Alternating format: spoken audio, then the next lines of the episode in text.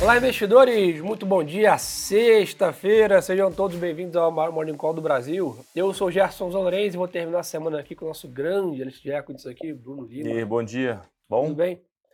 É, vamos lá, pessoal. Acho que a gente já tinha avisado a vocês, né? O protagonista da semana é o payroll e acaba sendo divulgado hoje, 10h30 da manhã. A gente vem acompanhando uma semana de bastante risk-off, né? Tá bem diferente do que a gente viu né, em dezembro, em novembro, principalmente, né? Um grande apetite a risco. Então, Acho que tem muitos investidores e clientes aí perguntando o que está acontecendo. Acho que são dois fatores aqui para a gente ficar de olho. Um, tradicionalmente, né, pessoal, dezembro é um mês onde o mercado tem uma puxada ali, né, principalmente na parte de ações. Então, natural janeiro pessoal realizar um pouco desse lucro, ficar com um pouco mais de posição em caixa, acho que esse é um ponto importante.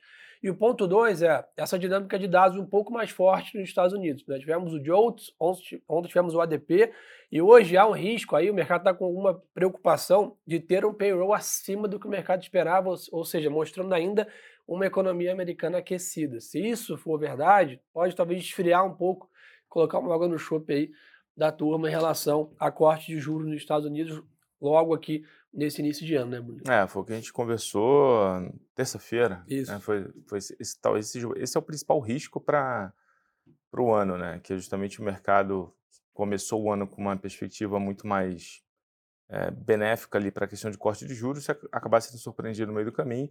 Ontem o ADP deu um, foi um pouco dessa, justamente Sim. dessa discussão, né?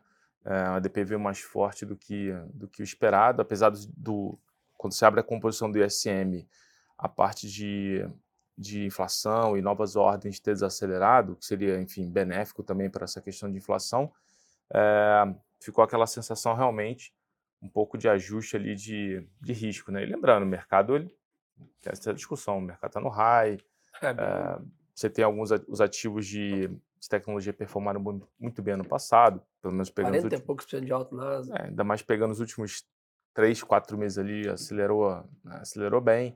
Você tem os fundos quantitativos, uh, CTAs, numa posição também comprada relativamente alta. Uh, então você tem esse lado técnico que ele é realmente desfavorável, que não é verdade aqui para o Brasil, mas aí é uma outra seara que a gente pode discutir depois, mas esse, sem dúvida alguma, é um ponto importante. Bom, e nessa linha, pessoal, o mercado abre lá fora é, praticamente lado ali, mas tendendo para um cenário um pouco mais negativo. A Europa sim está em queda, dado que ainda pega esse catch-up da pior do mercado no final da tarde ontem. Né? Então, mas o S&P aponta uma queda de 0,20 ali, com um volume mais baixo. Acho que, de novo, difícil o mercado tomar alguma posição hoje antes desse dado. E como o Bruno comentou, pessoal, super natural esse movimento, né? A gente, óbvio, olha né, o gráfico ali do, do Ibovespa, até do S&P, você percebe uma grande performance no último tri do ano passado, naturalmente o mercado pode ter uma realização, é até saudável que tenha né, um ajuste de preço, né, até porque o mercado começa a se preparar já daqui a pouco para a temporada de balanços do tri, né, do quarto tri do, do ano fechado né, de 23, então natural a gente ter esse, esse mercado um pouco mais pesado, vamos dizer assim, nesse início de ano, só para explicar um pouco aí esse movimento, dado que a gente ficou, entre aspas, um pouco mal acostumado com novembro dezembro super, super bons. É, então, ações leve queda lá fora, o dólar ganha um pouquinho de força hoje, tá? o DXY sobe 0,3%, e o 10 anos tem uma leve abertura na taxa também, 4% a Treasury de 10 anos dos Estados Unidos. Ou seja, um clássico movimento de risk-off ali fora, mas bem leve, aguardando de novo criação de vagas de trabalho nos Estados Unidos, 10 e meia da manhã. Anotem esse número, tá? O mercado tem uma expectativa de 175 mil novas vagas, um número muito acima disso, 200, 220. Vai trigar mais um dia de queda nas ações, o número abaixo né, disso, 130, 140 ou até em linha, pode manter né, o mercado um pouco mais animado com essa questão de queda de juros. Então fiquem de olho nesse indicador 10 e meia da manhã. Petróleo hoje segue movimento de alta, sobe mais 1%. O Jean veio aqui ontem, deu uma aula para gente, né, até porque quem, quem perdeu o Morning Call de ontem Convido a rever aí, fica no canal do YouTube. Né? O Jean comentou sobre petróleo, minério, soja, milho, boi. Deu um panorama grande né, da perspectiva de commodities para esse ano. Né? Então fica o convite para ouvir aí o Morning Call de ontem. Hoje o petróleo volta a subir 78 dólares aqui é, o, o Brent, mas na média a gente tem visto um cenário de petróleo ainda bem volátil, né, Bruno? É, acho que o, essa questão do. Quando você olha a questão de oferta e demanda de petróleo, é, o que deu, que fez esse preço melhorar um pouquinho nos últimos dias foi uma foi uma, uma declaração da OPEP mais contundente no sentido de fazer com que a oferta né, e a demanda fiquem mais, enfim, ficam bem ajustados. Quando você olha para a parte de demanda, você, sazonalmente, você deveria ter ao longo de, ao final de dezembro, agora início desse ano, alguma, é, alguma demanda acelerando para justamente você entrar na temporada de inverno no hemisfério norte. Então, esse é o ponto positivo. É, o lado negativo aqui da história, no, lado da oferta, o que está surpreendendo lá de oferta? Principalmente o próprio Estados Unidos. O crescimento de produção dos Estados Unidos tem sido realmente muito forte nos últimos meses, enfim, anos. É, e um pouco ali de surpresa, também um pouco de surpresa positiva na parte de shale gas, que era algo que vinha relativamente, entre aspas, aqui adormecido nos últimos tempos. Você começou a ter um aumento de novo de sondas é, para operação de shale nos Estados Unidos. E isso começou a surpreender também um pouco do lado de oferta. Agora, o que ficou, acho que, é, que fica de fato do lado importante nos últimos dias foi essa discussão de risco geopolítico, que parece que vai perdurar por Tem 2020. Né? É, por, assim, vai, deve ser um negócio que deve perdurar é, o ano inteiro. É, você sempre vai ter ali um pouco dessas discussões, né, de, né, de alguns bolsões de, de, de, de temores de risco geopolítico.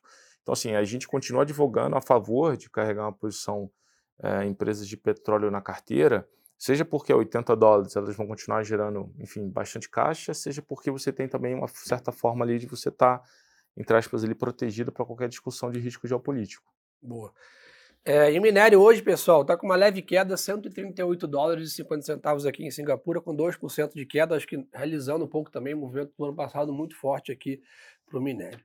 Para fechar a parte internacional, o Bitcoin tem uma alta de 42,5%, 44 é, mil dólares aqui. As criptos favorecendo bem também dessa melhora do mercado de risco lá fora. Mais a perspectiva de aprovação de ETFs no mercado internacional. Então, sem dúvida aí, né, foi um, bom ano de 23 aí, 24 começa bem também para né, os mercados digitais aqui. Convido a todos a conhecer a plataforma do banco, né, e também em relação a isso, aproveitem né, para acompanhar. Brasil, meu cara. Bora. Pessoal aqui, né, no Brasil, que tem para é um pouco mais do mesmo que eu digo em relação ao que a gente já conversou desde com vocês na, na volta do Monicol. Lembrar a todos, né, o Congresso Nacional está em recesso até o dia 2 de fevereiro. Né, então, o janeiro dificilmente é algum avanço importante em pautas no Congresso. Então, acho que isso também tira um pouco ali né, do news flow, do noticiário que pode impactar preço aqui é, no Brasil. E a gente vê aí tanto o Fernando Haddad como o próprio Roberto Campos Neto também em férias. Então, isso também tira né, a questão de juros e, e, e medidas, né, aprovação para a gente monitorar. Então, sem né, Brasília para a gente ficar atento, a gente olha para a parte macro, que aqui no Brasil também está um pouco mais esvaziado. Né? Até temos aí produção industrial daqui a 20 minutos, 9 horas da manhã, mas nenhum grande dado aí que possa fazer preço, como um IPCA, um PIB, né, um venda de varejo, volume de serviço. Então, a gente tem visto ontem até, a gente fez um movimento um pouco mais agressivo aqui na queda do mercado internacional, Acho que tem uma realização maior também acontecendo aqui no Brasil e alguma dúvida sobre o fiscal também começando a pairar. Mas acho que hoje, sem dúvida, a gente vai seguir para e passo aí a parte global, né? Não dá é. para imaginar outra, outra dinâmica, né, Bruno? Não, cara, é basicamente isso. Você teve um pouco, por exemplo, ontem o que, que fez a curva em algum momento do dia, né, abrir, abrir relativamente bem? Foi juros lá fora. Foi 10 anos americano, enfim, até os dois anos também abriu um pouco mais curtinho. Mas é isso, nesse meio do caminho, como você bem colocou, a gente fica 100% dependente né, do que acontece na curva de juros lá no, nos Estados Unidos. É, então, por isso, né, esse número de hoje ele ganha até um pouco mais de relevância, sem dúvida alguma, que é o número do, do, uh, do payroll. Mas, agora, só para trazer um pouco né, de algum, alguma coisa para o Brasil, hoje de manhã acabou de sair, na verdade, em 8h30, saiu o número de dívida líquida sobre PIB, né, que até um pouquinho ali, marginalmente, é melhor do que o mercado esperava, apesar do, né, do tanto do, do, do, primário ter vindo um pouco acima do que o mercado tinha, ou seja, mostrando que realmente, dado que o PIB acelerou, foi mais resiliente uhum. do que o mercado como um todo esperava desde o início de, de 23, é, e marginalmente ali está as perspectivas melhorando para 24. É, esse lado aqui, que vai muito em linha também com o relatório né, de Outlook 24 lá do time do, do Cadu, falando que é, a gente tem uma situação fiscal que ela merece atenção, tem a sua dose né, de preocupação, mas ela não é algo dramático. Então é algo controlável. Esse número de hoje mostra um pouco sobre, acho que conversa um pouco em relação a isso, o que ajuda, de certa forma, a ancorar ali alguma visão ainda relativamente positiva para equities em 24. Né? É boa. Marcelo tá perguntou aqui pra gente no YouTube. Gerson, tem espaço para aumento de capital estrangeiro na B3 em janeiro? Acho que é difícil cravar exatamente um mês, tá, Marcelo? Mas sem dúvida tem bastante espaço aí para entrada de estrangeiro aqui no Brasil esse ano. Né? Olhando a locação média, a gente está bem abaixo ainda. Né? Olhando o potencial de preço, valorização, né? o que vai ditar realmente são esse apetite a risco lá fora. Né? Se a gente tiver essa confirmação de dados mais positivos de inflação, né? essa trajetória de queda do Fed Funds lá fora ser confirmada aí para ser em algum momento ali entre o segundo tri e etc., isso pode se intrigar mais risco para emergentes, automaticamente entra dinheiro no Brasil. Né? Então, que a gente olha, né, que na parte de fundamentos, técnico, né, como a gente diz, tem bastante espaço para entrar né, dinheiro aqui. O que vai trigar isso, né, o gatilho para esse movimento entrar, a gente vai depender um pouco desses dados, como o de agora, né, 10 e meia da manhã com o payroll. Mas olhando aí, conversando, né, a gente conversa bastante com, com as mesas lá fora, né, o gringo realmente tem ainda está subalocado aqui, né, em Brasil tem espaço para entrar mais dinheiro aqui. É isso, meu camarada? É isso. Turma, então acho que é isso. Comecei de ano, obviamente, mais leve aqui, com menos dados, para a gente né, monitorar. Fiquem atentos aí a esse payroll 10 e meia da manhã, que vai ditar a performance dos ativos mundo afora. Uma boa sexta-feira de negócio, um excelente final de semana para todo mundo. E lembre-se, pessoal, que o melhor ativo é sempre a boa informação. Um abraço!